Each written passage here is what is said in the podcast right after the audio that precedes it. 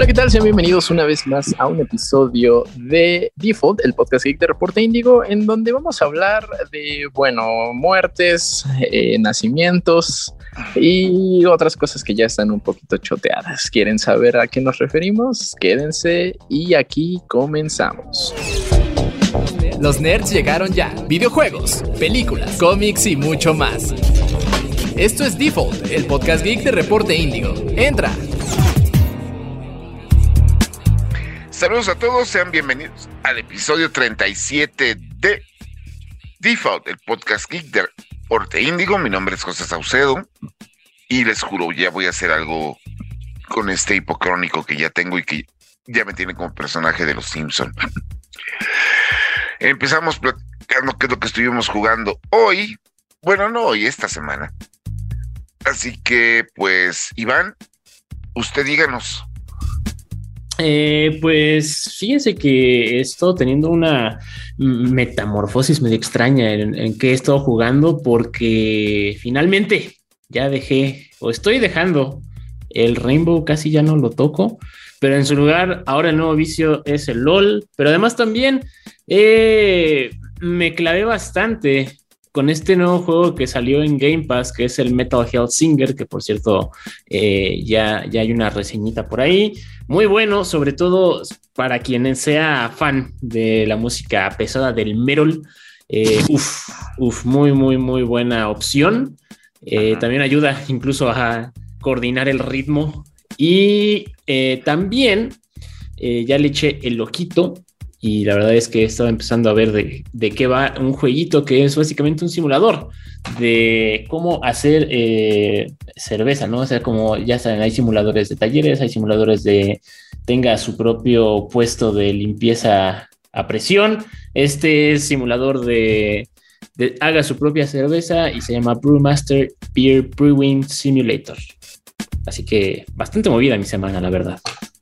¿Pasaste de Rainbow Six a League of Legends? Eh, a veces la rueda de la evolución no va hacia donde queremos ir. Es que eso no se presume. bueno, no bueno, por lo menos no, no fue Free Fire o, o no fue este CSGO. No, yo, yo no voy a decir absolutamente nada al respecto. ¿Tú qué opinas, Neri? Que se bañe. Digo, ¿qué? Lo diario. Muchas gracias. ¿Qué estuviste jugando esta semana?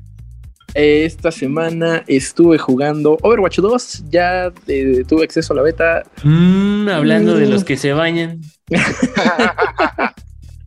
este, y bueno, ah, sigue siendo Overwatch.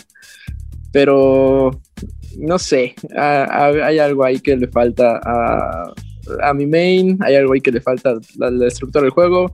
Esperemos que este 3 de octubre, pues que es su lanzamiento oficial, ya sea, uh, se sienta mejor, la comunidad regrese y pues le sigan dando amor a esta IP que creo que la mataron muy prematuramente por culpa de pues todos los escándalos que hubieron al, interior del estudio. Y también terminé La Isla del Mono, el regreso a la Isla del Mono, y. wow, eh, sigue siendo tan chido como, como lo recordaba. Este, creo yo tiene estas mejoritas de calidad de vida que creo que los puristas podrían no gustarles. Ah, honestamente a mí me, me gustó mucho la... Eh, que particularmente sus acertijos ya no sean tan absurdos. eh, y bueno, eso creo que permite que el juego fluya mejor. Eh, pero sí, eso estuve, eso estuve jugando esta semana.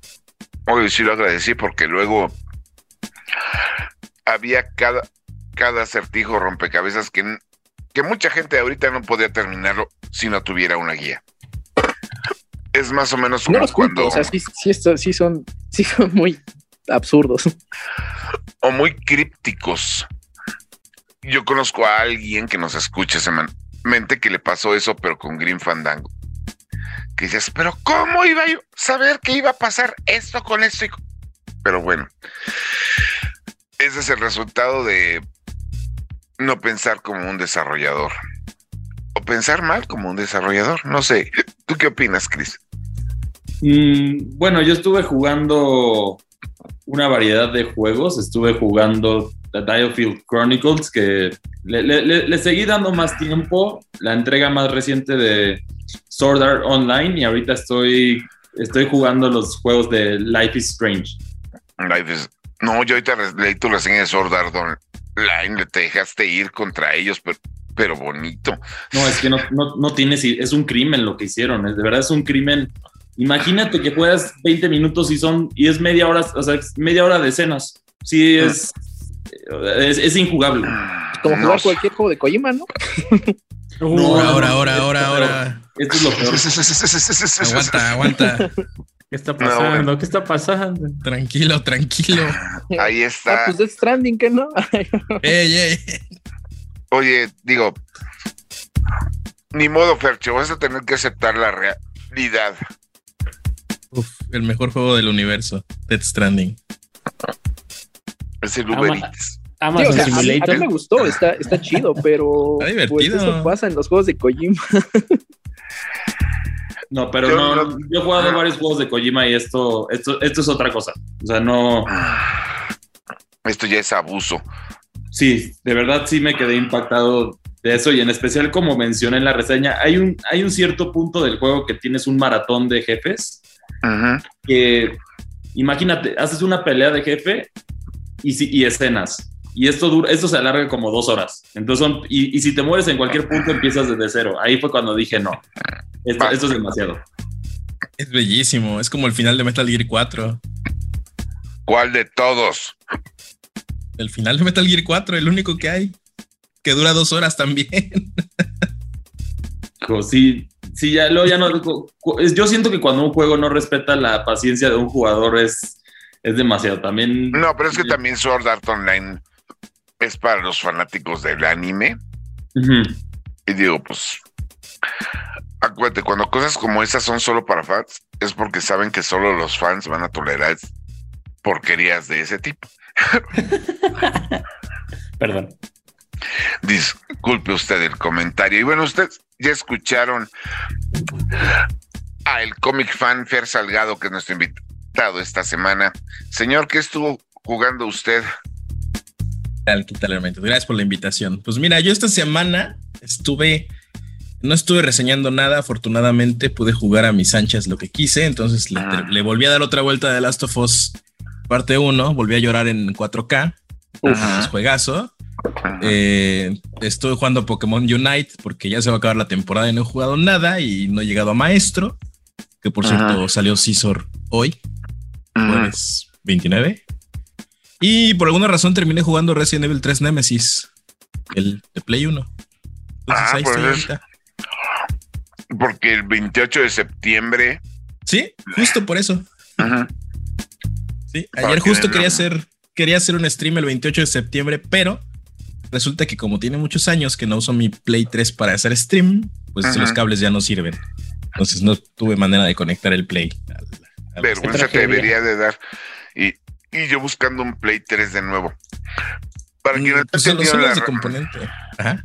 para quienes no entendieron la referencia, el 28 de septiembre es la fecha en la que inicia Resident Evil 3, donde Valentine nos cuenta que la ciudad, la ciudad mapache se fue al carajo,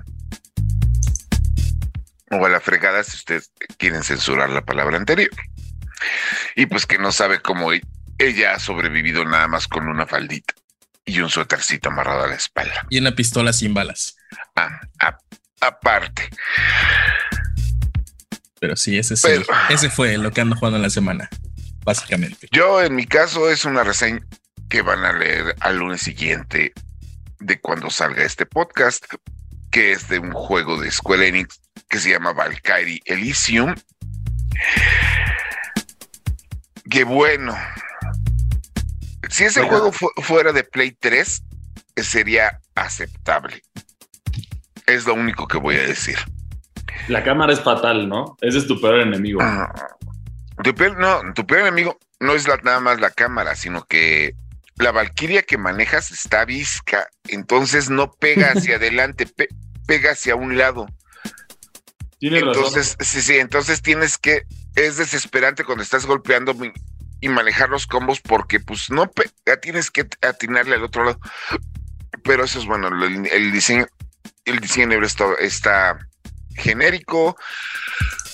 Por lo menos la versión que estoy jugando, que es de Play 4, tiene una cantidad de bugs, pero así de, de, de que ya me pasó dos veces que se queda abriendo un cofre y ahí se quedó, porque registró la acción de abrir el cofre, pero pues el cofre dijo, no, ni madre, y se queda cerrado y a reiniciar. Y luego, como yo tengo la malísima costumbre de que en los juegos de acción, aunque tengan elementos de RPG, en los juegos de acción no salvo porque se me olvida otra vez empezar desde el principio. Pero bueno, ya leerán la, la reseña más adelante.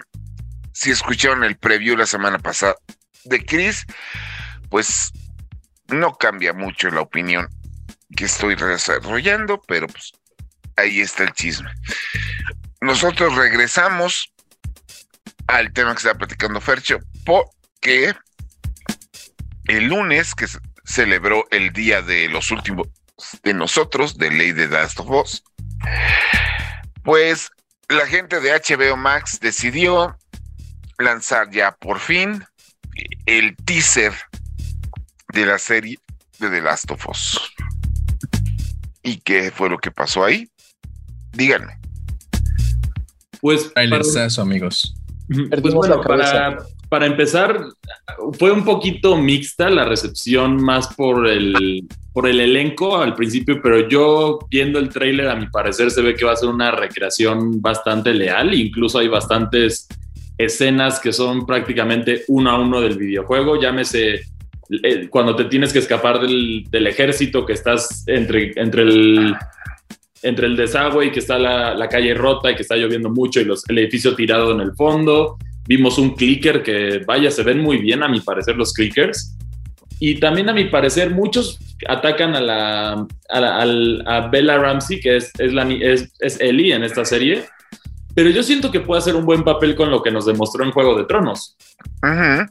No, a mí lo, lo que me llamó muchísimo, pero muchísimo la atención, es cómo lograron recrear el escenario del juego. O sea, y sí, ver ciertas escenas y ciertas cosas como que sí te, te pones a, recordar ya no el juego como tal, sino la historia, las ubicaciones y todo.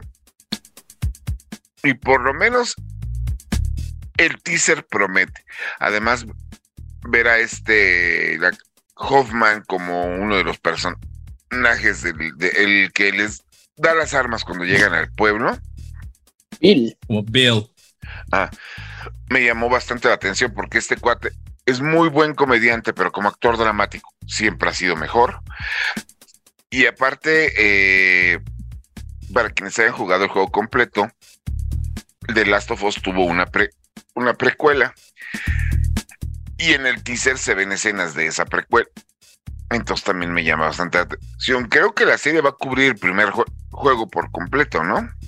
Mm, así parece ser, y bueno, el caso desde el principio, lo, o sea, parece que también tiene escenas del mero principio, es decir, justo antes de que, de que se, se cree el apocalipsis con los infectados, que bueno, justo vimos también un poquito de, de, la, de la hija de Joel, que bueno, aquí, aquí le hicieron un cambio que no sé cómo lo reciba la gente, pero es un personaje que no dura mucho, entonces al final es intrascendente. Mira, la, gente no se va ni a fijar en eso, vas a ver. Seguramente. Mucha de la gente, mucha de la gente que lo, que lo va a ver no tiene ni idea. Y, no va a faltar, pero sí no va a faltar el quisquilloso que diga, ay, el cambio. Sí, más bien como fan, yo creo que te tienes que enfocar, por ejemplo, en el reloj, que esa es una simbología que sabemos que, que bueno, si bien el remaster de The Last of Us nos resolvió la pregunta de en qué momento se rompe el reloj, ya, y bueno, y también la simbología que representa el reloj, será interesante también ver qué hacen con los detallitos que están presentes en el juego. Por cierto, esos fueron spoilers. digo, ya, digo, cinco minutos. es un juego que salió hace ya, ya casi 10 años, ya no es spoiler. No, pero pues a la gente que no ha tocado el juego y que va a ver la serie por primera vez, porque va a pasar como con Halo la serie para quienes jugaban Halo es una patada en los tanates, en muchos aspectos. Pero pues la audiencia que tuvo la, la, la, la serie en Paramount Plus, pues le justificó la segunda tem- temporada. Híjole. Buenísima. A mí me gustó mucho. Yo estoy mixto todavía como fan de Halo, sí me, me, do- me Yo dolió. la abandoné en el primer episodio. Yo la abandoné por dos. Sí, ¿no? Yo como nunca jugué Halo más allá de multiplayer, estuvo bien. Yo Bueno, conozco sí. yo conozco mucha gente que en el momento en el que le vieron las nalgas a Master Chief fue de suficiente. Y ya sé, ahí se quedaron.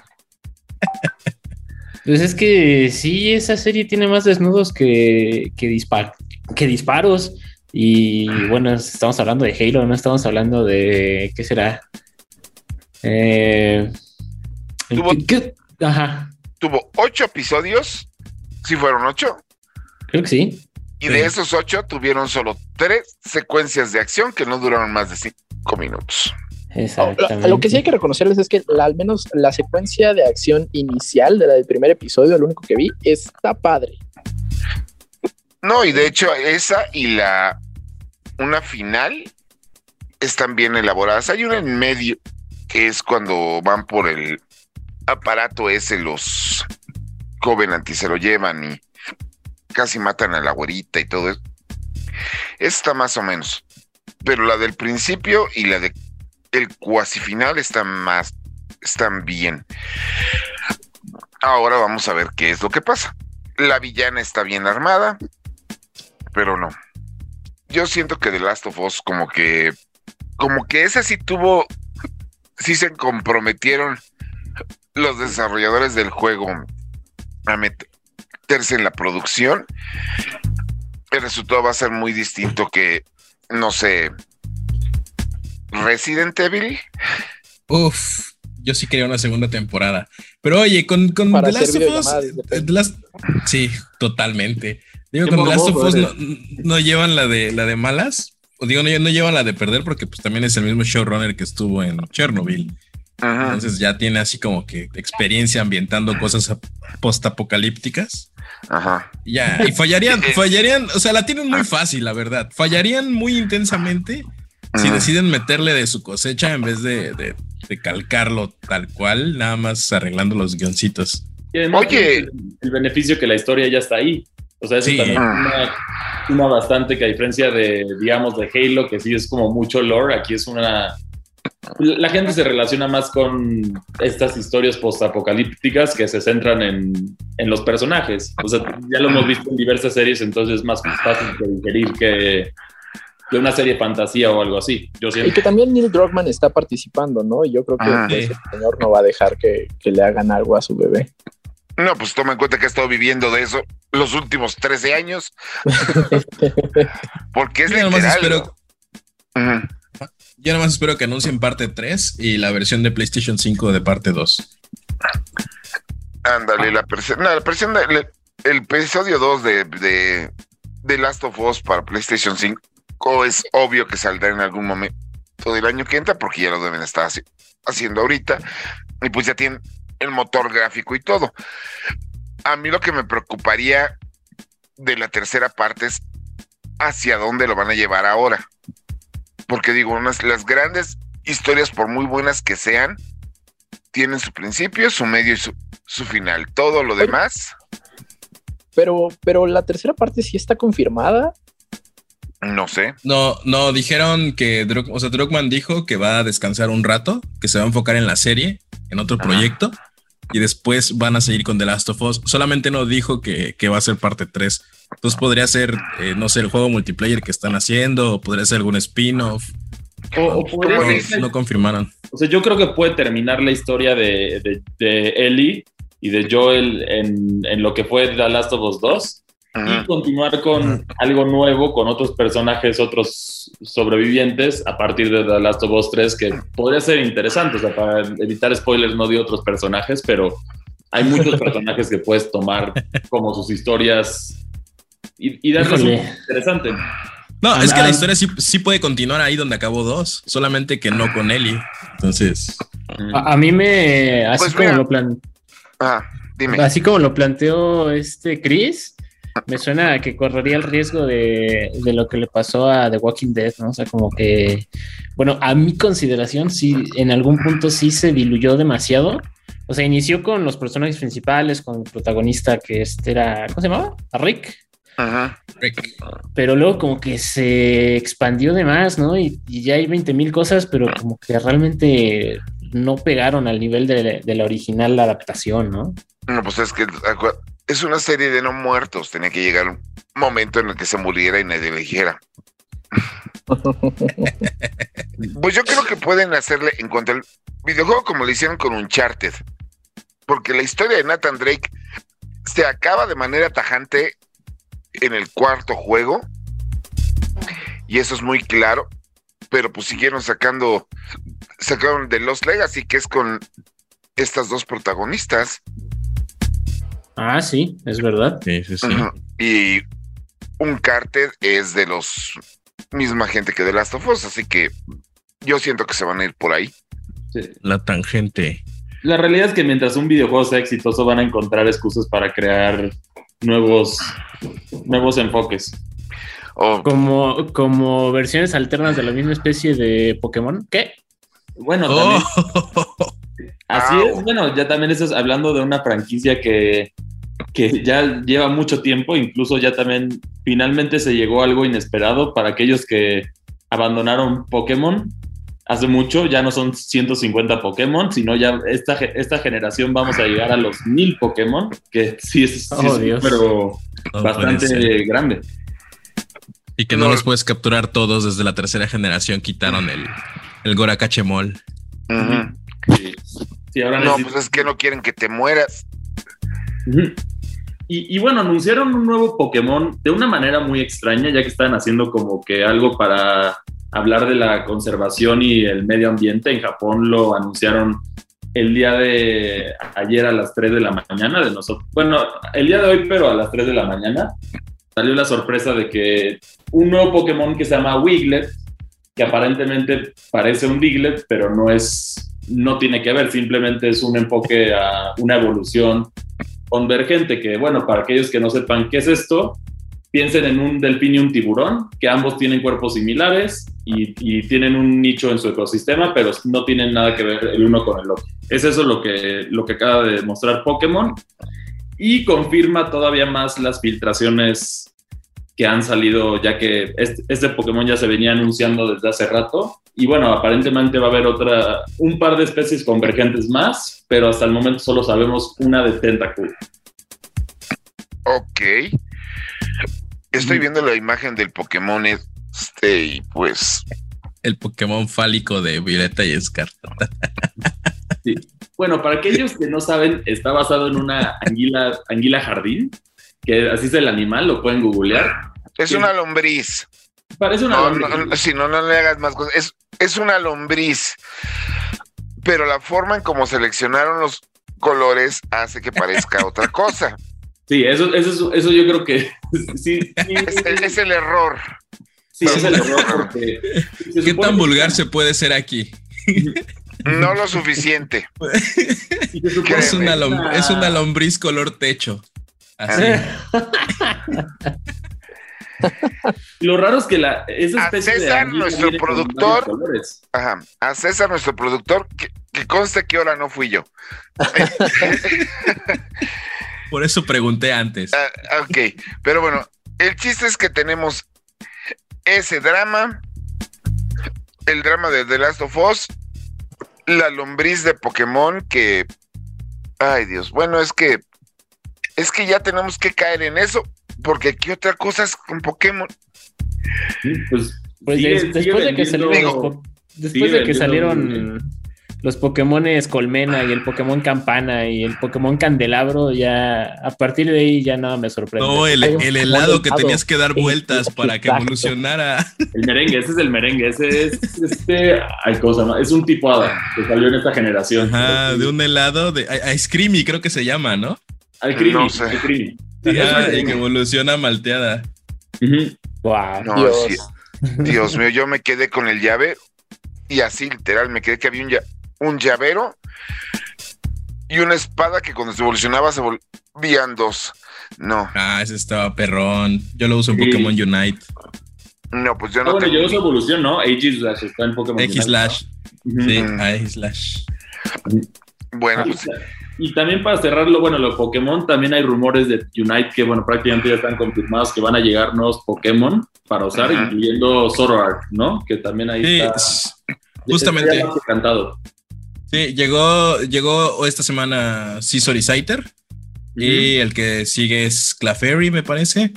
Y el último de la. Porque llegan en, en camadas de tres, por así decirlo. Y ya el último va a ser Zoroark, que tiene una habilidad bastante interesante que se convierte en algún Pokémon de los enemigos.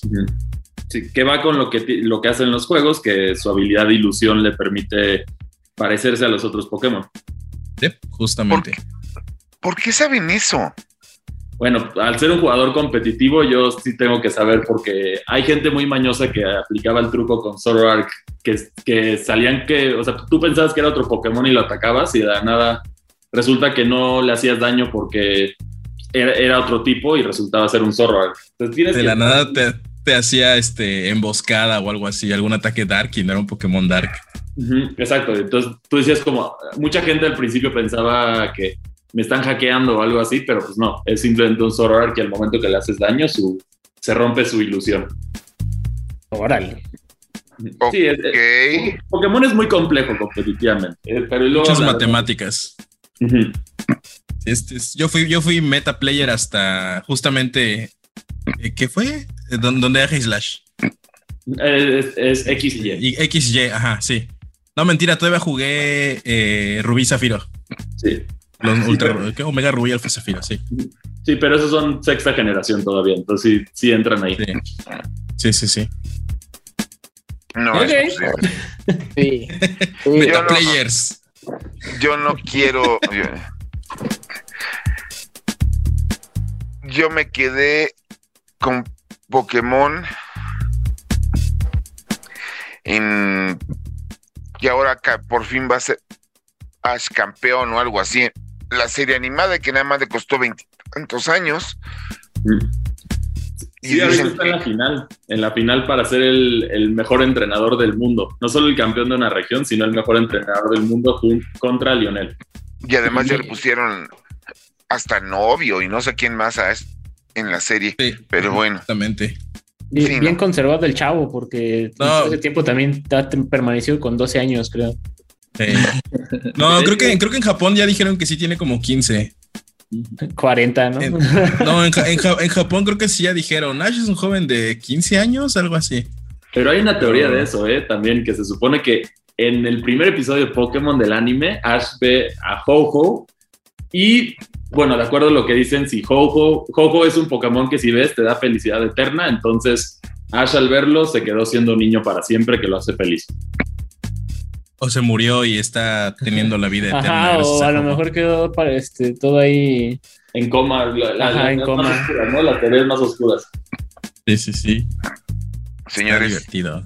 tienen demasiado tiempo libre. To- No. Ah, es más, mira, si viste el primer episodio de Pokémon con la, la escena inicial del, de la serie, es justamente el torneo que está, está peleando Ash ahorita en la serie, Sí. que es el campeonato del, del- de los campeones. Sí, el campeonato mundial, ¿no? El campeonato mundial, ajá, sí. Órale. No, Lo que ustedes digan. sí, no. Lo que usted, lo que ustedes digan, señores. Yo me quito ese pleito. Ahorita y mejor terminamos esta sección hablando de, pues, de la crónica de una muerte anunciada. Ah, sí. Qué triste. ya que el día de hoy, lamentablemente para la industria de los videojuegos a nivel mundial, el muy conocido, increíblemente exitoso, no sé si eso califique, pero pues murió el día. Bueno, no el día de hoy, murió el 29 de septiembre, que es Google Stadia. Se nos va un grande. No, la verdad no. No, vamos a extrañar. No, Los mejores verdad, siempre se van pronto. no, la verdad no. No, Es que no, no es posible. Google Stadia, para quienes no lo sepan, era un servicio del corporativo, más, uno de los corporativos más grandes del planeta, que es Google. Y a través de su servicio de suscripción, te permitía comprar juegos y jugarlos en la nube. Pero sus requerimientos de red lo hacían prácticamente imposible de jugar, especialmente títulos como los que existen actualmente. ¿No? Entonces, pues imagínense, si jugar Kingdom Hearts, que es un juego que tiene 20 años, era imposible jugarlo en un Switch, en una nube, ahora nos ponen, no sé, un Assassin's Creed. ¿Quién fueron las compañías? Red Dead Redemption 2, creo. ¿Sí? Fueron EA, Ubisoft y 2K, me parece, los que le entraron. Este. Sí, 2K. Pero bueno, ahí hay una pequeña acotación. A mí me daba mucha risa ver lo que le cobraban los desarrolladores por hacerle port para Stadia. Porque prácticamente era asalto a mano armada en plena luz del día. Y Google era como de, ah, sí, tomen, tomen mi dinero. Ah, porque además el chiste está en que no solo tenías este que pagar la suscripción al servicio de Google. ya con la suscripción encima, tenías que pagar los juegos. Y los juegos no estaban en precio amigo, estaban en precio, estaban en full price, ¿no? entonces, pues, no sé, ese modelo de negocio son de esas cosas que dices, güey, así no funciona la industria y eso no te va a pegar. Pero en su necesidad Google fue de, sí, vas a ver cómo que, que no. ¿Cómo de que no? Mi controlcito va a vender un buen, dijo Google. Así es. Y si creo que fue la hace dos años en los Game Awards que retacaron el, el programa con anuncios de Google Stadia. Sí, ¿no? Sí, fue en, fue en 2019 justamente que, que se lanzó. No, 2018 porque se lanzó en 2019. Ajá. No, y, y, y, y, juraba y prometían que iba a ser lo mejor. Bueno, ustedes ya saben. Y pues Me ahora. un poquito incluso a Uya. ¿Se acuerdan de Uya? Lamentablemente sí. ¿Qué es eso? Era una consola que corría en Android y curiosamente su el control del estadio se me recuerda mucho, lo estoy viendo justo ahorita y me recuerda muchísimo al de Ouya. ¿Por qué se comía el Ouya? Ouya. No, ni sus propios desarrolladores sabían. De hecho, según yo, el Ouya es este. Es como que la evolución de. ¿Cómo se llamaba el que vendían aquí? ¿Sibo? No, Ay, el Sibo. ¿Te cae? No, Según yo, sí. O sea, no sé, tal vez mi, mi cerebro lo asimilaba así, que el Ouya era como otra versión de Sibo. No sé qué tan cierto sea. Creo por que alguna, ra- no. por alguna Creo razón yo así por- los asimilaba. Yo recuerdo que Ouya eh, fue, fue un proyecto que nace en Kickstarter Ujú. y, o sea, tuvo muchos, eh, muchos founders y lo, lo lanzaron, pero resultó ser una tremenda decepción. Y el Cibo es muy aparte. El Cibo viene de empresas, creo que brasileñas o de la India, algo así. No sé, pero Sibo tiene incluso una versión de, exclusiva de Resident Evil 4. Sí, es cierto. Bueno, exclusiva, es como una versión. Ah, bueno, porque Cibo corría en Java. Entonces corría como así como Demonios. teléfono viejito Sony Ericsson no. Dios mío. Traía un, acordé de- era un Team Crash Team Racing todo nerfeado, creo que traía Y un juego de huevo cartoon, chavos. Ah, No. No, pero No, ese era exclusivo de México, el de, de. Huevo Cartoon. Y, y otras regiones, o sea, la de Brasil traía el Resident Evil 4. Aquí traíamos el de Huevo Cartoon. Dios mío, eso no sé si es un, es un halago o un insulto. Deberíamos, deberíamos pero- hacer un, un especial No, de pero, consolas pero, feas. pero no, está, no está tan fácil acceder a un Cibo, según yo. Es, es medio caro porque creo que solo te lo regalaban con Chabelo. Eh, lo vendían, antes lo vendían, lo anunciaban en Chabelo, este, pero sí, no, pues nadie lo compró. Entonces debe haber alguna bodega por ahí llena. Como para capítulo de Los Simpson. Sino, me acordé ahorita del Amico, que era el, el- el- el- la nueva consola que iba a correr nada más juegos de tipo Intellivision, que estuvieron anunciando como cuatro años, y justo cuando lo iban a sacar, empezó la pandemia. Y desde entonces nadie ha sabido nada de esa consola, Ouch. sino Se perdió para siempre. estaba promocionada por Tommy Talarico, que Tommy Talarico, para quienes no lo sepan, es un compositor norteamericano, autor, o más bien creador y organizador de los videogames live. Así que pues la tenían toda la fe del mundo en el nuevo Intellivision y también desapareció y ya habían tenido preventas y todo, pero ya nadie sabe dónde están. También Eh, había una de una, una consola portátil, ¿no? De una como una manivela. Creo que era de Nokia. ¿no? Ah, no, no, no, no, no. El que iba a salir, una amarilla, se llama. Ya salió, salió apenas. Ah, ¿en serio? ¿Ya, Sí, ¿y sí, sí. ¿La tiene? Eh, es que es como para developers indies, o sea, tiene como juegos. Ay, se me fue el nombre. Pero sí, justamente apenas lo vi. eh, vi a alguien del medio que, que anunció, presumió que la tenía. Pero era así como que, ah, chido tu cotorreo, carnal. Pero pues, Como curiosidad, es no, que no. debe estar chido. Ajá, o sea, sí está divertido, ¿no? Tener, darle la manivelita y jugar tus jueguitos en blanco y negro, acá medio retro. Eso, el eso asunto, soy pero yo raro, ¿eh? ¿Cómo que darle a la manivelita? Es que tiene una manivelita que le tienes que sacar y darle No, cuerda. no, sacar, sacar. Sí, sí, sí. Es como un dínamo, y así como, como lámpara de emergencia, algo así. Ok. Ajá. Sí, no recuerdo cómo se llama. Y, y bueno, ya por último, nada más para seguir hablando de consolas feas, la...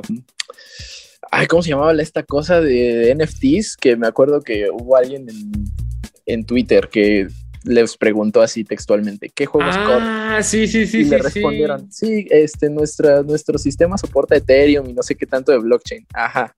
¿Qué juegos corre?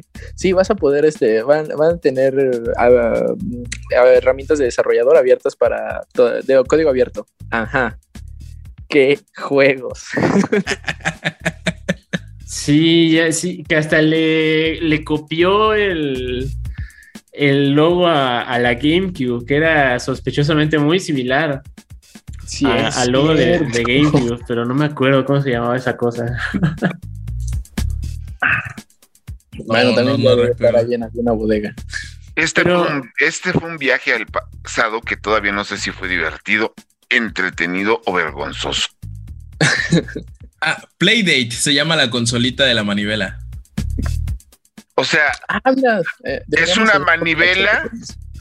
es alburera y se llama Playda- Playdate. Sí, sí. Ahí lo tiene. Amigos, no hagan eso. En serio, es- es- es- hagan un estudio de mercado antes de ponerle el nombre a, un- a una consola. No todo tiene que forzosamente llevar el nombre de game, gamer o, o play, ¿no? Por favor. Y bueno, Google. Stadia, creo que te vamos a extrañar por los memes. Y yo creo que los que más los van a extrañar van a ser los desarrolladores que pues, le minaban todo el dinero del mundo. Pues entre eso, pero se fue a descansar junto con el Google Plus. O Google Glasses. Ah, también los, lo- los, los, lentes de Google, no me acordaba de ellos, qué horror.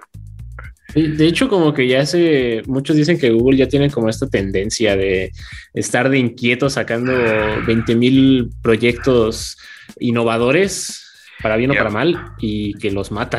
Ves pues es que para ellos es una bicoca, o sea, siempre y cuando YouTube y el buscador les siga dando varo, pueden sacar lo que quieran y no se preocupan. Es como de, ah, bueno, unos Y también el correo. Mientras Ah, tengan sí, claro, correos de... O sea, ya con esos tres ya tienen dominado el Google mundo. Services. Yo no, yo no puedo trabajar sin Google Services. Ah, también los Go... Esos plusitos. Todo el chisme se arma en Google Docs. Sí, sí, sí. Está todo el chismecito. El día que hackean Google, como la semana pasada que se les venció su certificado de seguridad y no puedes acceder a Google, ahí está divertido el asunto. Y donde haya otro tipo de Uber hacker por allá que le encuentre la manera. No, porque creo que, que, que al Uber hacker de Rockstar y Uber van a ser un ejemplo de él. Estoy seguro. Y se va a volver el Snowden de los, de los videojuegos. Va a ser un antes y un después. Bueno, pero ya, ya en serio, ¿ustedes alguna vez tuvieron en sus manos una Stadia? O sea, yo sé que aquí en México era pues, prácticamente inútil, ¿no? Porque pues, todo era por nube, internet aquí no, no da para eso, pero alguna vez por pura, no sé, algo, algunos amigos hipsters tuvo algún, les prestó una Stadia. Yo sí, porque tengo un amigo hipster que le dicen, va a salir esta consola. Y ahí va y la compra. Y a ver ¿Y- si funciona. ¿Qué tal? Y, si no. Cuéntenos su, su experiencia, señor Saucedo. Pues no, era. Pues era un control, a mí no me. Yo no me, yo no me acomodé mucho con él, porque para mis manotas estaba muy chi- chiquito. Era un poquito más chico que un control de. Pero pues no. La bronca más grande que tuvo eso, pues, como decía, estaba en la nube.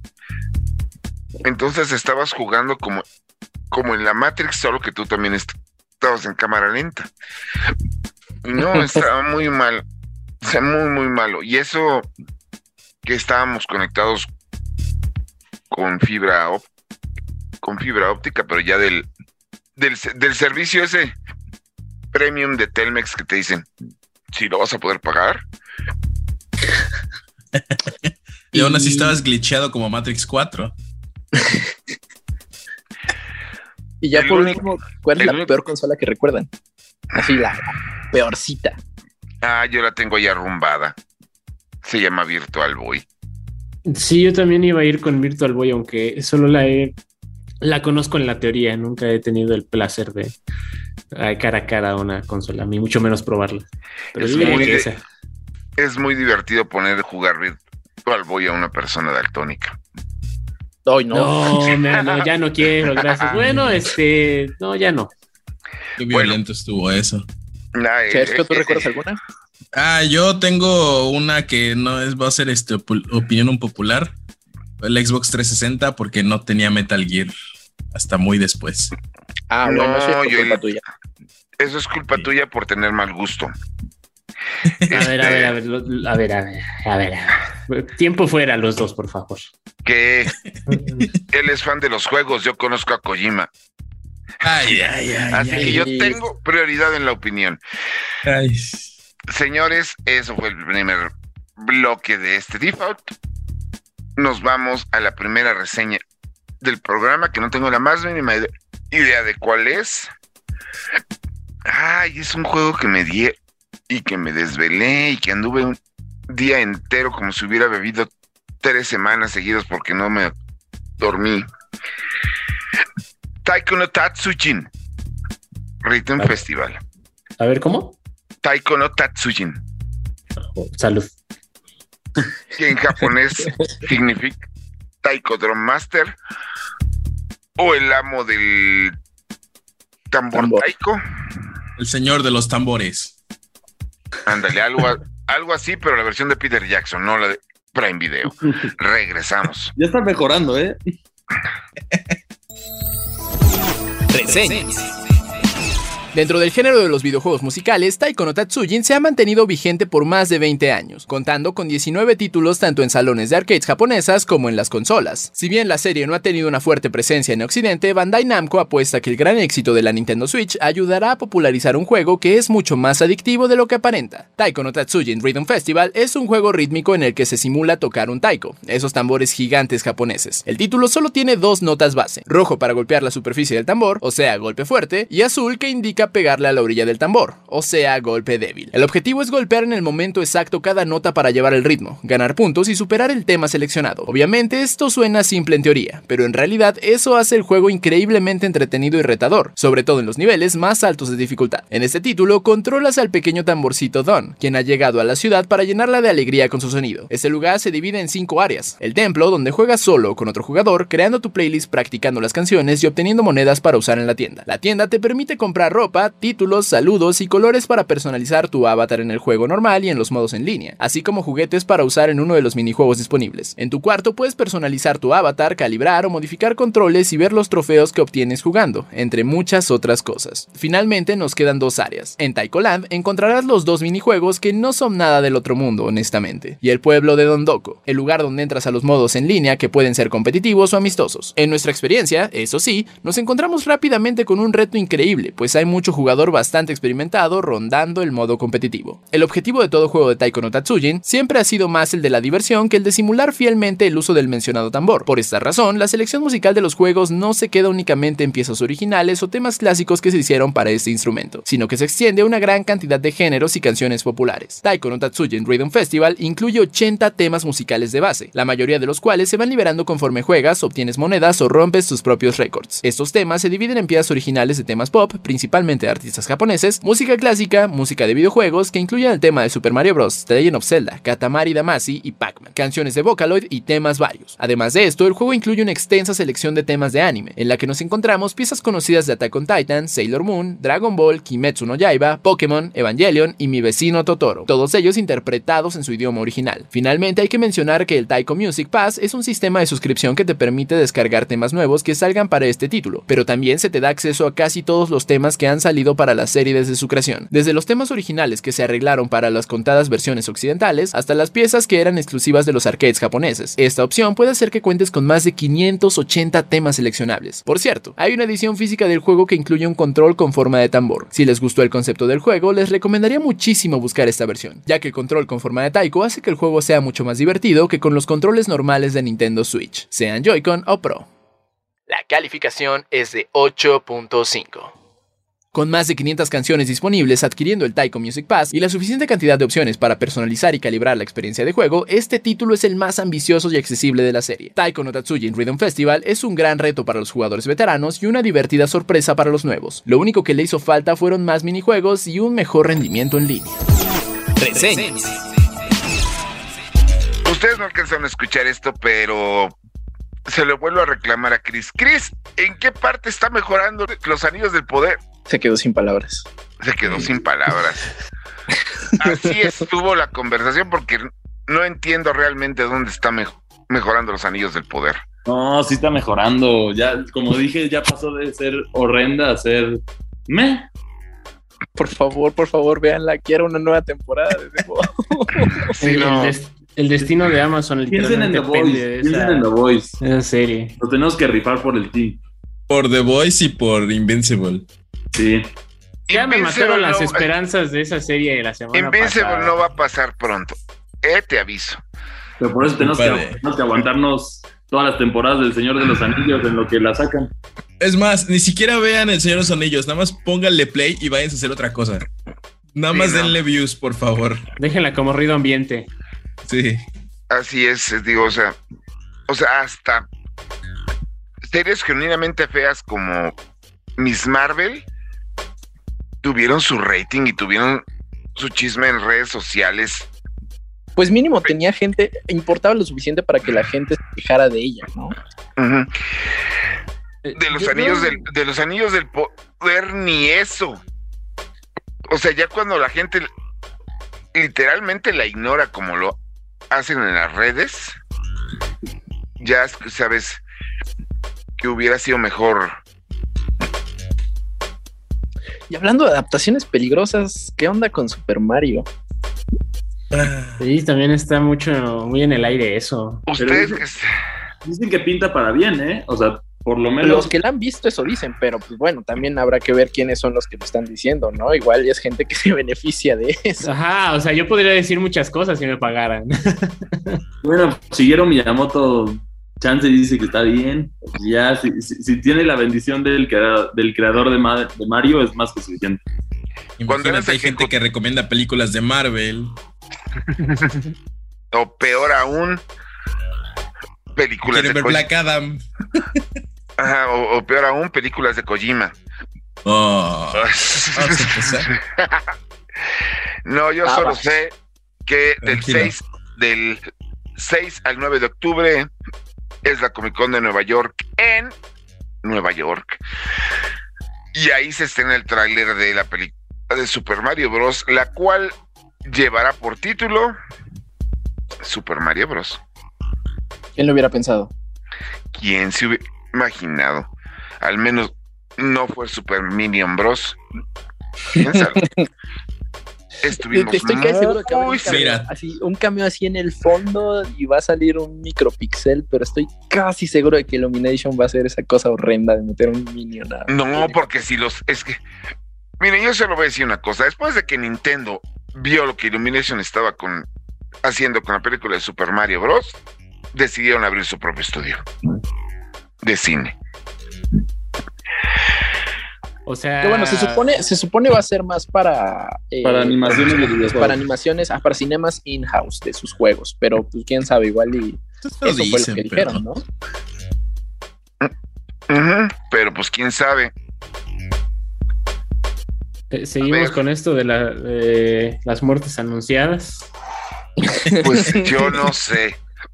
Porque ya ves que Nintendo mató el proyecto de la serie de Zelda con Netflix en el momento de que alguien habló. Y si esta película de Super Mario Bros. no funciona, dudo mucho que vayan a seguir queriendo trabajar con Occidente en eso.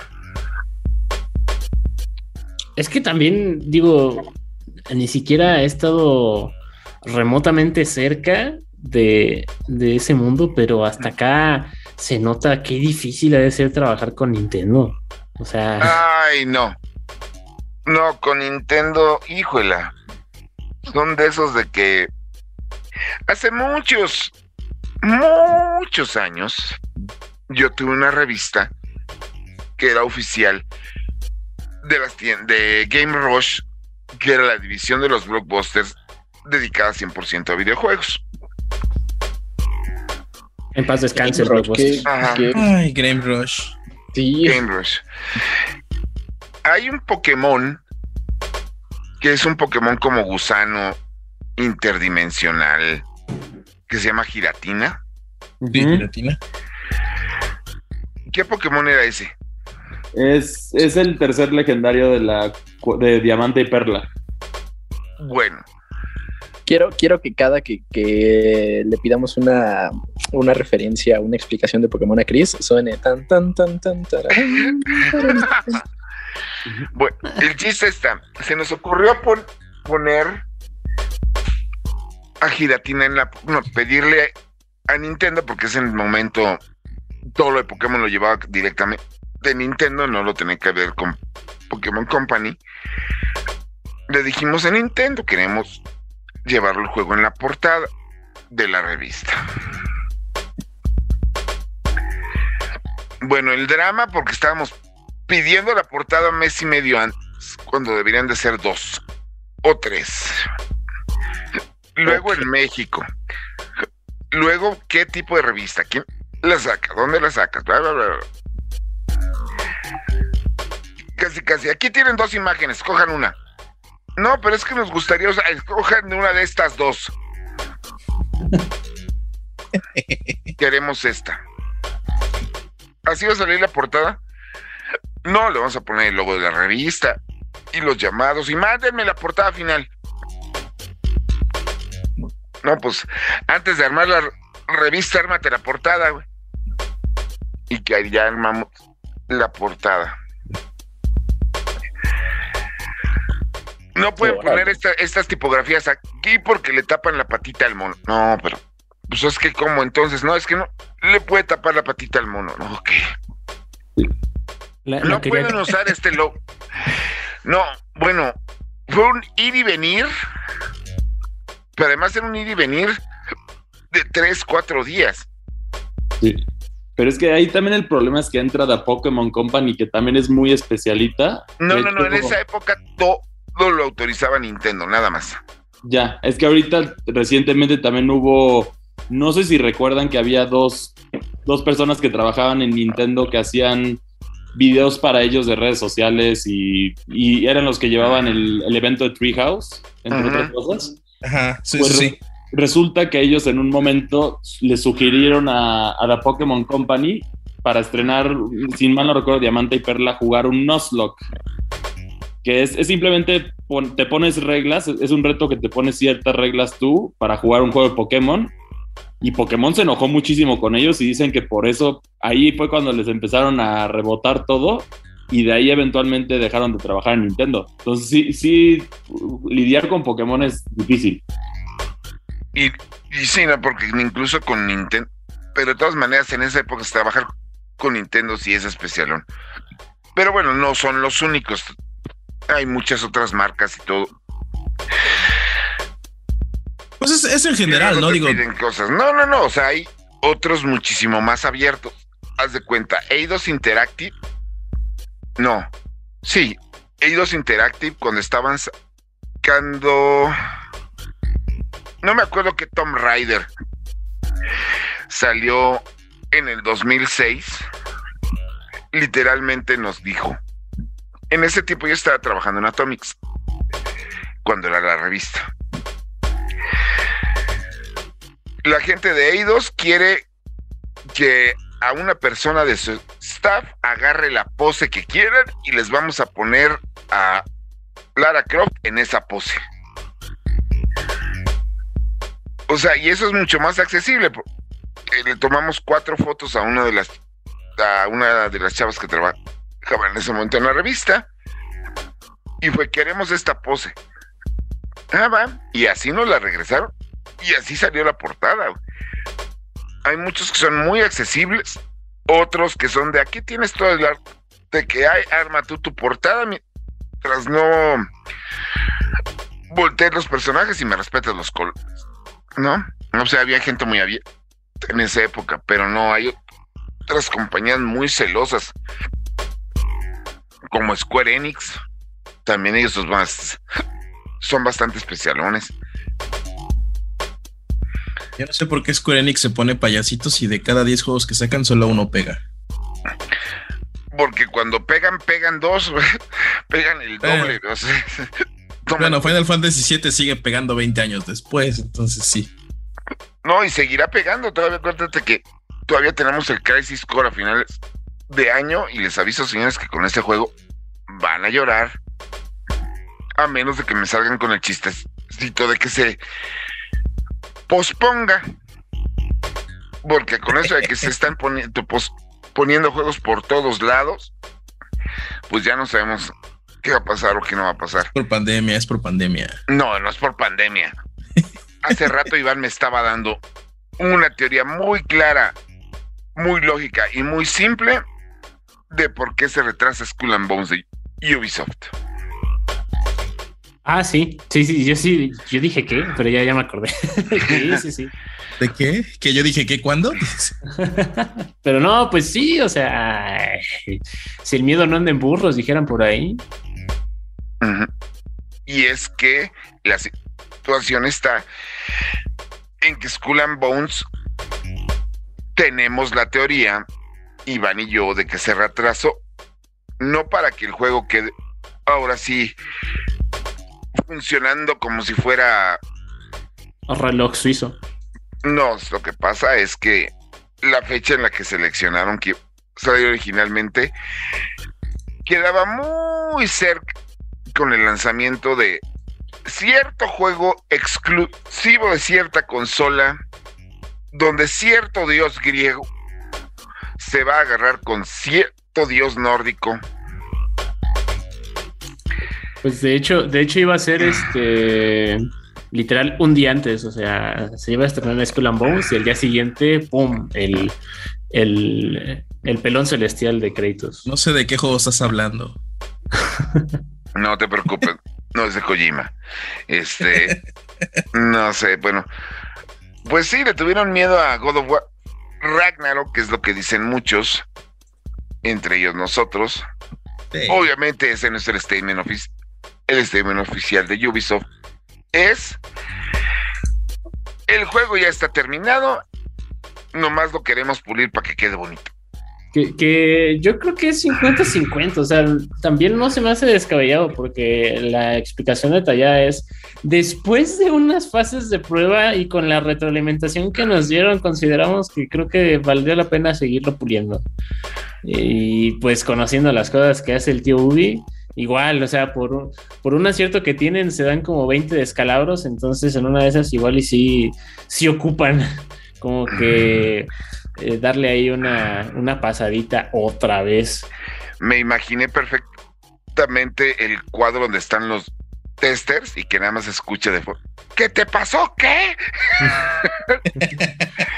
¿Qué hiciste? ¿Qué? ¿Cómo? ¿Eso Sí, se puede? puede ser. No Seguramente algún bug pasó. Sí, a- algo así de haber pasado. Y aparte ellos mismos se canibalizan, ¿no? Porque sale, ah no, Rabbit sale este, este octubre, ¿no? Sale. La semana que entra tenemos a los conejos y- y a Mario. Ajá, Que, sí, sí, sí. que bueno, o sea, eso, eso nos regresa a, a lo que habíamos dicho a- hace rato. eh.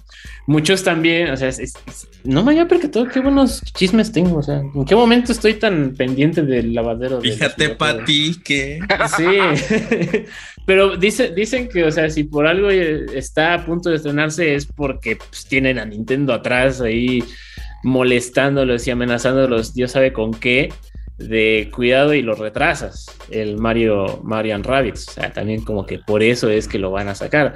Pero. Ah, no, es que cuando tienes de productor a Shigeru Miyamoto, ese cuate es como madrecita de escuela de monjas, ya converte. Ya sabes que la regaste. Sí, sí, o sea, eh, eh, me imagino. Entonces, O sea, este, muchos no dicen es- que va por ahí. Eso en buen plan, sí. eso en buen plan, en mal plan es tronchatoro. Uy. lo cual no sé si sea bueno o malo. Pero bueno, señores, nosotros este, vamos a mencionar rapidísimo otros juegos que tenemos retrasados, como lo pueden ser uno que a mí me molestó bastante porque realmente sí lo quería jugar, y ese es la Liga de la Justicia contra el Escuadrón Suicida. ¿Por qué? Porque está hecho por la misma gente que ha hecho los juegos la trilogía de juegos de Arkham, o sea, los juegos de Arkham que valen la, la pena, que esos juegos valen la pena dos, la mitad del tercero, ¿verdad? Pero ese es otro chisme. Este, ¿cuáles otros más se, se fueron para atrás? Pues este, básicamente todo el repertorio de Bethesda. Bueno, no todo, ¿no? Los únicos dos juegos que tenían planeados para este año. Starfield y. Eh, Redfall también. Ajá. Esos dos. Este. ¿Qué más? ¿Qué más? ¿Qué más? Mm, El de Harry, el de, El el de Harry Harry, Potter. Potter. no. Ah, el, de, el de Este, Harry. Potter nació muerto, entonces. No, no te creas, ¿eh? Yo conozco mucha gente veinteañera que sí lo quiere jugar. Ahí con, ahora que mencionan el, de Harry Potter, eh, salió hace un- unas semanitas un debate con, con un compa eh, que me decía así como que qué opinaba de, Harry Potter, ¿no? Y le decía, y con miedo a que me linchen, o igual y no estoy tan perdido. Yo decía que en comparación con otros universos, dices, eh, los que quieran, eh, El Señor de los Anillos, Star Wars, Star Trek, Juego de Tronos, lo que sea como que siento que Harry Potter se desgasta muy rápido, su universo. O sea, como que todo el mundo de Harry Potter orbita alrededor de una escuela y ya. O sea, no hay más.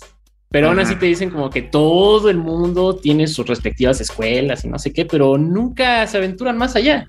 Y prueba de ello, pues es también este, este juego, ¿no? O sea, como que siempre es Howard, siempre es las cuatro casas, siempre lo mismo. Entonces, no sé, o sea, ¿Estoy diciendo disparates o no estoy tan... No, Sí, pero el hechizo es ¿No? nuevo. Anda. No, pues haz de cuenta, lo quisieron expandir, lo quisieron expandir con animales fantásticos y entre malas decisiones, demasiados chismes. Y es Miller. Y Ezra Miller. Es Miller. No, y también Johnny Depp. Ah, sí, es cierto. Que ya está, hasta Pero por ahí pues, la- estaba. ahí- ahí fíjate que a mí se me hizo una buena, una buena decisión que cambiaran a este güey por Matt Mikkelsen. Matt Ah, Mikkelsen no. enseñó. Obviamente No, salen, salen un juego de Kojima. Oh. No lo dudo ni Ok, tantito. bueno. Es el, es el segundo, es el Matt Mikkelsen es el segundo mejor villano que enfrentó este, este, el último Daniel Craig como James Bond. Porque por encima de él está Javier Bardem, ¿verdad? Pero al Sí, no, final del día, Rami Malek Sí. hizo terrible. no, no, Rami Malek no hizo nada. O sea, es- hay actores sobrevalorados. Y el Oscar de ese güey. Ya. Pues sí. Triste. Este, No, también tenemos el famosísimo Zelda Tears. El- el- ¿Cuál? ¿Cómo? El, que no ven que a la primera parte de Breath of the Wild le decían el Bredo. Ajá. Ah, Ah, ¿Y el ahora Breath 2? el Tears of the Kingdom le dicen el Tirso. Neri, pasas ¿Cuál? demasiado tiempo en internet. Perdón. Sí, no, no, no sé. Yo Bueno. sigo viendo gente que le dice Bredos. El Bredos también. Sí, pero pues ya ves, esa es tradición desde el A Link to the Past en el noventa y tantos. Zelda que no se retrasa, Zelda que va a estar mal. Y un ejemplo de ellos es Zelda vestiditos para Nintendo 3D, que no se retrasó, salió a tiempo y todo el mundo lo odia. Nos vamos con la segunda reseña de este pro- accidentado programa, que es... Ah, es el juego favorito de esta semana de Chris, de Diofield Chr- Chronicles. Regresamos. Peor, no es el peor. Reseñas. Los RPGs tácticos son un nicho dentro de los RPGs. Si bien no hay muchos aspectos que cambien entre los juegos, la profundidad y complejidad son lo que separa a los Fire Emblem o Final Fantasy Tactics del resto. Lamentablemente, The Diofield Chronicles no es un juego de este nivel y con un par de horas con él, los usuarios se darán cuenta de esto. Al principio, el juego muestra algunas mecánicas interesantes como el combate constante que debes de hacer a lo largo de las misiones y no por turnos como estaríamos acostumbrados dentro del género. Para aquellos que no conocen los RPGs tácticos, tu objetivo es manejar a una variedad de unidades con diferentes habilidades para cumplir el objetivo de las misiones que te asignan a lo largo de la campaña. El problema surge en que el gameplay llega bien, pero parece conformarse con eso ya que no aumentan mucho las mecánicas y o detalles dentro de misiones. Al final, el juego consta en lo siguiente. Haces una misión, regresas al hub en el cual puedes hacer cosas como comprar armas y más, regresas a otra misión y así sucesivamente. Esta fórmula puede llegar a ser buena ya que hemos visto ejemplos de eso, pero en este caso prácticamente no existe variedad dentro de las misiones y el hub se siente vacío. Las misiones generalmente consisten en lo mismo, derrotar enemigos y conquistar o proteger objetivos, que no estaría mal si eso se recompensara con buenos diseños de mapas. Esto se hace todavía peor porque las unidades enemigas consisten de dos tipos, combate cercano y de distancia. Definitivamente es un caso de poca variedad dentro de todo el juego. No todos son malas noticias, ya que el juego sí tiene detalles que mejoran cierta molestia que pueden llegar a tener dentro del género. Para empezar, el juego tiene la capacidad de cambiar la velocidad de las acciones. Esto va muy bien con el segundo punto que es la habilidad de poder volver a jugar las misiones una vez más. Con estos puntos vas a garantizar que todas tus unidades estén a la par de su nivel, ya que dentro de las misiones solo puedes llevar un número limitado. Y si siempre llevas a tus favoritos, eventualmente tendrás una disparidad de los niveles de tus unidades. Fuera de jugabilidad, otro aspecto sólido del juego es la banda sonora, que fue compuesta por Ramin Djawadi y Brandon Campbell. Ambos han trabajado en proyectos memorables incluyendo la serie de televisión Juego de Tronos. Otro detalle que deja desear es la historia. Si bien toca temas políticos como la democracia, poder acumulado y cómo para ser un líder legítimo dentro de este mundo todo depende de tus capacidades militares. Suena interesante en papel, pero el problema es que el juego nunca se atreve a profundizar mucho en los temas. La historia es la básica de un RPG táctico. Un imperio se vuelve demasiado poderoso y empieza a capturar todo el continente o mundo. Un grupo de mercenarios son la esperanza que necesita todo el mundo para poder afrontar la amenaza. Tocar más a fondo los temas que trata de decir lo hubiera ayudado a diferenciarse mucho. Generalmente, todos estos detalles se cuentan a través de escenas en las que los personajes tienen sus respectivas conversaciones, pero el momento siento que se alarga demasiado, y si bien cuentan con actores de voz, por lo menos en la versión en inglés parece que no se esforzaron mucho. La calificación es de 5.5. Al saber que Square Enix estaba desarrollando otro RPG táctico, me emocioné al saber de lo que son capaces de hacer dentro del género, pero lamentablemente The Diofield Chronicles no llegó a sus expectativas. El juego tiene algunas ideas bastante interesantes, pero jamás son aprovechadas como debería de ser. Y después de este buen chismecito y también una buena reseña para saber qué no comprar esta semana, pues ya vamos de salida porque para variar nos pasamos de tiempo, eh, pero qué, qué, buen chisme nos aventamos, ¿sí o no? Eh, en fin, recomendaciones, muchachos, ¿qué, ¿qué, vieron, qué jugaron, qué escucharon esta semana que nos puedan recomendar, señor Fercho, porque es el invitado de honor. Ok, esta semana te recomiendo que vayas al cine a ver Sonríe porque ya empezó la época. Oh, disculpe usted, usted me puso primero. Pero ya que empezamos con la temporada de Halloween y de esas cosas, este, de terror y, ñaca ñaca, donde sientes ñañaras en el yuyuyuy, véate a ver Smile, que está divertida. Eh, y ya, porque pues sí te podría decir que siento que abusa de los jumpscares, pero está bien, está bien. Aceptaría sí, una segunda que están bien colocados. O sea, sí, pero siento que, es lo único, así como que dices, ¡Ah! El jumpscare. Y ah, pues lo bueno es que lo bueno es que los del tráiler no se los quemaron. Todos, creo. Eh, no todos, pero creo que quemaron el mejor, que fue el de la hermana. Ajá, el del carro. Esos spoilers, policía. bueno, vayan a ver Smile, que está bastante, está, está divertida. Es más, yo siento que Smile podría ser el inicio de una nueva saga tradición. Yo espero que no. Películas de terror. Yo espero que no. Ah, porque sí, es muy autoconclusiva. O sea, sí, pero. Tipo bueno, quién sabe. Creo que dejan ahí algo, algo, interesante ahí con el sobrino. Ajá. Entonces yo este vato soltando los spoilers y bueno, este bueno, a ver, Smile eh, jueguen Valkyria Elysium porque no tengo nada más que no, mentira, los juegos de PlayStation Plus que van a llegar el próximo, mes, el, el próximo martes, vayan a jugar Hot Wheels. Está bueno. Hot Wheels Unleash. En general, los tres de Play. Los de Xbox no. Los de Hot Wheels Bueno, que, eh, ¿por, ¿por, qué lo odias Xbox? Pues. ¿Por qué? Pues a ver, los dos juegos de Xbox, este, no, bueno. Hot Wheels Unleash, este. el otro Vayan a jugar ese, está bueno el Injustice 2 si no lo han jugado. Y el Super Hot también está bueno. Uf, Super Hot. Ah, sí. Sí, sí. Está super hot el Super Hot. Vayan a, jugar esos. Ya, están las recomendaciones. Si pueden jugar Resident Evil 3, jueguen Resident Evil 3. El Nemesis, no el de el nuevo. O el que tengan. Pues ya jueguen lo que se les dé la gana, dice. Sí. Pues es que no todos tienen el de, el, el de, Nemesis, entonces luego van a recurrir a la piratería y aquí no, no auspiciamos eso. No, no, no, para nada. no, ah, no, para digo, nada. no, no, no, no, no, no, no, no. Hey, bueno, entonces, Chris, ¿qué tienes de recomendación esta semana? Bueno, de videojuegos lamentablemente no me, no me tocó nada sorprendente, pero de series, ya, ya terminó la segunda temporada de la, de la serie de Primal, que está disponible en HBO Max. Súper recomendada del creador de Samurai Jack. Muy buena y la verdad es impresionante cómo no. cómo pueden contar una historia sin usar diálogo. Vayan a ver, de verdad.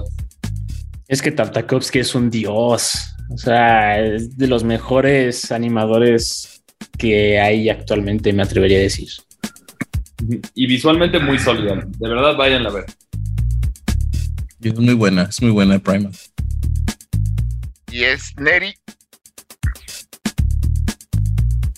Neri.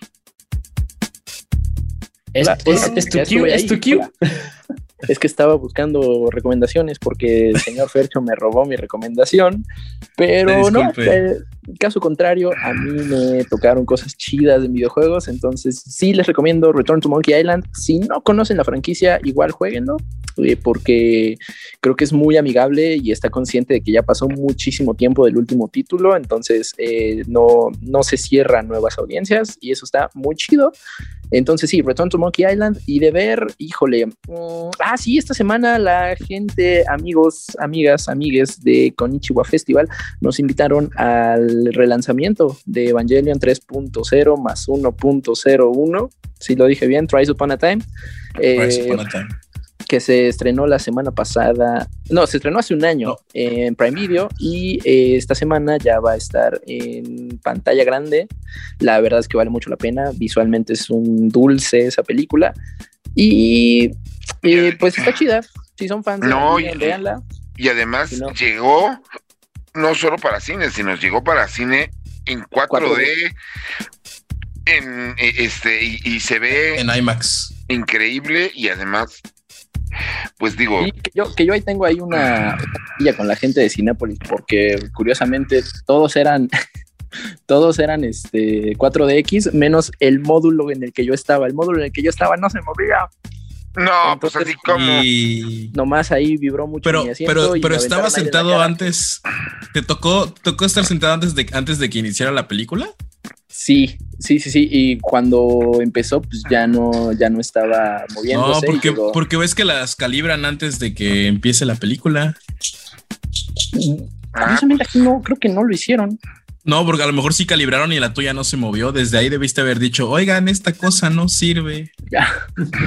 Total, pero Ajá. sí, eso estuvo mala onda. Pero sí, véanla, véanla, eh, está muy chida. Si no son, si no conocen la franquicia Evangelion, primero, ¿por qué? Y después, eh, por salud bueno, mental, al- ¿Cómo? por salud mental. Ah, pero pero, fíjate esta que esa película tiene un mensaje muy padre, porque ya, ya lo asume de una forma más positiva. Entonces sí, véanla. Eh, eso ver, eso jugar, y hay cosas muy chidas allá afuera. Y yo, yo, a Kika y a la gente de Konichiwa Festival. yo, yo aquí quiero hacer un paréntesis rapidísimo. Eh, yo sé que el programa sale en sábado, pero lo grabamos en jueves. Ujú. Y aquí yo les pregunto a ustedes y, y en el chat también que me, me- me- me escriban. Eh, ¿Cómo se nota Sos- que vienes? ¿Cómo se nota que vienes de Twitch en el chat? en la caja de comentarios. Disculpe usted. Este, el señor Saucedo no conoce el chiste local de internet de cada jueves relacionado con Evangelion. No. Y, o, o- o sea, ¿sí saben de lo que, de lo que estoy hablando? Sí, Tal sí, por sí. eso no es feliz. No. Yo, es más, yo, es- yo lo uso de entrada en mi noticiero de los jueves. no, pues vergüenza te debería de dar. No, ¿por qué? Es jueves. Los jueves puedes hacer esa broma. Es Feliz buenísima. Claro. Feliz jueves. Vengo corriendo para desearte un feliz Un feliz jueves. Ah, Jueves. no, ok, ahora, ahora No, será el rolling gag de nuestro chat. Gracias por decirlo, Iván. Pues, No de, de nada, de nada, comunidad. De nada. Y bueno. Iván, Ah, pues ya después de mi, de mi chiste, este, les recomiendo y voy a seguir haciéndolo hasta que se termine esa serie. Semana con semana sigan viendo Andor porque qué bonita está, está haciendo esa serie que hasta le está comiendo el mandado a los anillos del poder, al menos en, en la comunidad. Este, no, pero del ya en serio. anillo. Sí, sí, sí. eh, ah, pues, al menos es más relevante en redes sociales. a ver, Fer- eh, Fernando Salgado Gutiérrez Barrios. El alburero en este programa soy yo, no tú. Oh. Uno. Y dos, Iván. Mi mamá ve todos los días un programa terrible que se llama que lo dirige Rocío Sánchez Azuara. Hijo. Ese Ajá. programa le está comiendo el mandado a los anillos del poder. Ya no voy a decir nada. No voy a decir nada. Solo vean Andor, créanme. Está buena. She-Hulk, dile. Oye, She-Hulk no está mala, No, está para entretenida. En tiempos de Miss Marvel y los Anillos del Poder, pues, Ganaba Miss Marvel. Lamentablemente debo de decirte que ganaba Miss Marvel. Chale. No, pues sí está feo entonces. No, no, no sé. Y bueno, pues ya la, la otra este, recomendación, ya para cerrar, eh, de videojuegos, un pequeño juego que me encontré por ahí de la escena eh, indie. ¿Cómo, ¿Cómo nos gustan aquí los, los juegos indies? Porque están hechos con amor. Y este se ve que está hecho con mucho amor y mucho lúpulo, que se llama Brewmaster Beer Brewing Simulator, que como lo dice el nombre, es básicamente un simulador de ser un maestro cervecero y yo no puedo esperar a poner mis manos en esa cosa. Por, lo que estoy viendo en los videos, está muy cool. Eh, obviamente, pues como todos los eh, simuladores, pues este... entre que está medio animado y todo, pero pues sí tiene conceptos reales de lo que en este caso pues es la, la elaboración de, de, la cerveza. Entonces, vayan a dar una probada y está barabara. Así que Brewmaster Beer Brewing Simulator, parece lenguas. Y bueno, pues esto fue el episodio número 37 de Default, el podcast Geek de Deporte Índigo. Muchas gracias por habernos escuchado. Recuerden seguir todas nuestras notas en la sección de Índigo Geek de la página de Reporte Índigo y en las redes sociales, tanto de Reporte Índigo como de Índigo Geek. Pueden, haber, pueden ver a Neri en TikTok, las, las tenemos en YouTube, estamos en Facebook, estamos en Twitter, estamos en Instagram y en nuestras redes sociales personales contestamos todo lo que quieran saber, al igual que en la caja de comentarios de YouTube. Y saludos a Mac OS X Lion, ah, sí, al sistema operativo, ¿no? A una persona que nos dio un comentario en Facebook. Un ah, muchas gracias. Nosotros nos estamos escuchando y bueno, chaito. Adiós. Bye. Bye. Acabas de escuchar Difo, el podcast geek de Reporte Índigo. Nos escuchamos la próxima semana, pero el chismecito friki no para en todas las redes sociales de Índigo Geek MX. Hasta la próxima. Este podcast de Reporte Índigo es producido por César Carrera, con locución de José Saucedo, Cristian Maxice, Iván Cardoso y Marcos Neri. Default, el podcast geek de Reporte Índigo.